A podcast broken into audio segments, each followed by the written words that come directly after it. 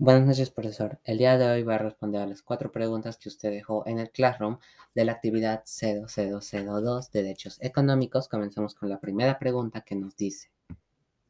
Relata la noticia que has trabajado en clase, realiza su descripción y su breve comentario. La noticia que yo he escogido es de la CTS, CTS perdón. ¿Y qué nos dice? Trabajadores pueden retirar depósitos noviembre. Trabajadores pueden disponer del fondo hasta el 31 de diciembre de 2023 es decir, nos dan una fecha límite. Pero, ¿qué quiere decir esta noticia? Para empezar, CTIS es la compensación por tiempo de servicios de un trabajador que sea formal. Alrededor de 4 millones de trabajadores formales del sector privado recibirán esta. Obviamente, esto tampoco es que sea algo solo de una empresa y que digan, ya, yo por ser la empresa tal voy a dar la CTS, yo por ser la empresa tal solo voy a dar la 50%. No. Acá en la noticia nos dice, los trabajadores pueden disponer del 100% de esta hasta el 31 de diciembre de 2023, fecha límite en la que puede sacar la CTS, tal como lo establece la ley número 31480 promulgada en mayo de este año por el Poder Ejecutivo.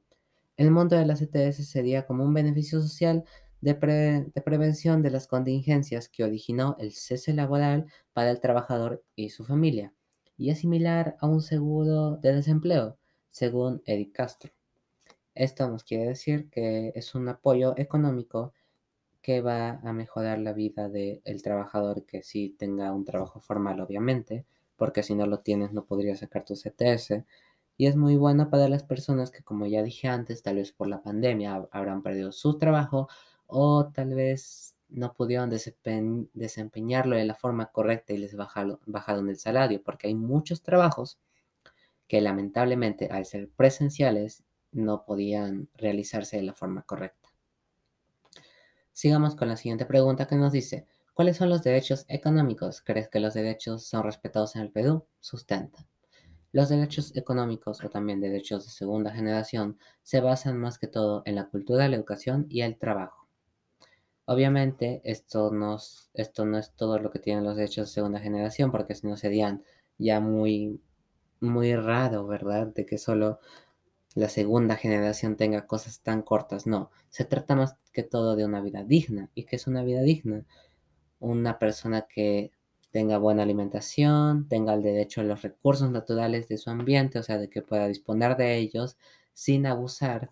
También que tenga el derecho al agua, el derecho a una vivienda adecuada donde se pueda vivir, el derecho a la salud, etc. Obviamente todo lo que acabo de decir se desglosa en más leyes y derechos que tienen las personas que especifican más a fondo cuáles son los derechos, valga la redundancia, que podemos reclamar. Obviamente tenemos que cumplir nuestras responsabilidades para hacerlo. Pregunta número 3. ¿Qué es un sindicato? Sustenta los tipos que hay. Bueno, un sindicato se podría decir que es... Disculpe. es como una forma de representar a los trabajadores de su ámbito, es decir, representar a cierto grupo de trabajadores que ha decidido escoger a cierto grupo de personas que, que los representan. Obviamente esto depende de en qué categoría estés, si trabajas en una empresa, etc.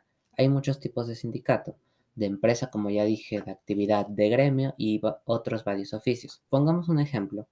Digamos que tenemos un grupo de 100 zapateros. Estos 100 zapateros tienen muchos problemas en su trabajo, ya sea por el tiempo, la paga o también por los clientes que podrían ser molestos, quién sabe. Obviamente no pueden ir los 100 zapateros donde el jefe, para simplificarlo, vamos a decirle que el, jefe, a reclamarle, porque ya sería como una huelga, si se ponen a pensar. Así que escogen a cierto grupo de personas para representarlos y hacer llegar sus quejas hacia, su, hacia la autoridad indicada. Pregunta número 4 y última. Con el video revisado en la clase al derecho y al revés, ¿Qué características tienen un trabajo formal, menciona y sustenta? Bueno, del video que yo he logrado ver voy a mencionar como unas cinco, por no decir todas, porque en sí todas son importantes, por algo están. Comencemos con el derecho a la remuneración por trabajo. Obviamente, ¿esto a qué se refiere? Es muy simple. Si trabajas las horas indicadas, te pagan. ¿Cuáles son las horas indicadas? 8 horas al día o 48 horas semanales. También se le asigna como una bonificación a las personas que tienen familia. Otra podrían ser las vacaciones, que también son importantes. 30 días por un año de trabajo. Obviamente tú puedes acumular tus vacaciones y reclamarlas en otro momento. Y también si se pueden pensar, ¿qué pasa si una persona trabaja en sus vacaciones? Obviamente también tiene una remuneración, en este caso triple, porque aparte de trabajar en sus días libres, hace más trabajo, lo cual ya serían dos salarios, contando con el otro porque aún está guardando sus días de vacaciones, así que sería el triple. Las gratificaciones. Gratificaciones también podría decirse que es un bono por fiestas patrias, o más bien para, para simplificarlo sería el 15 de julio y 15 de diciembre, Navidad.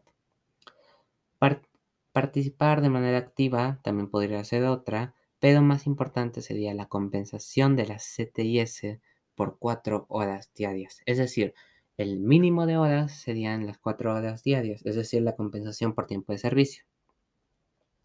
Cuando se termina el trabajo, puedes retirar la CTIS, es decir, cuando el contrato se vence, puedes retirarla.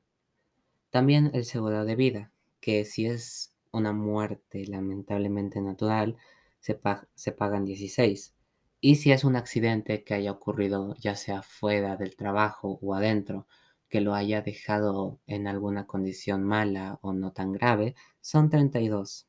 Todas estas que acabo de mencionar serían más o menos como unas 6 o 5 ya que me parecen las más importantes.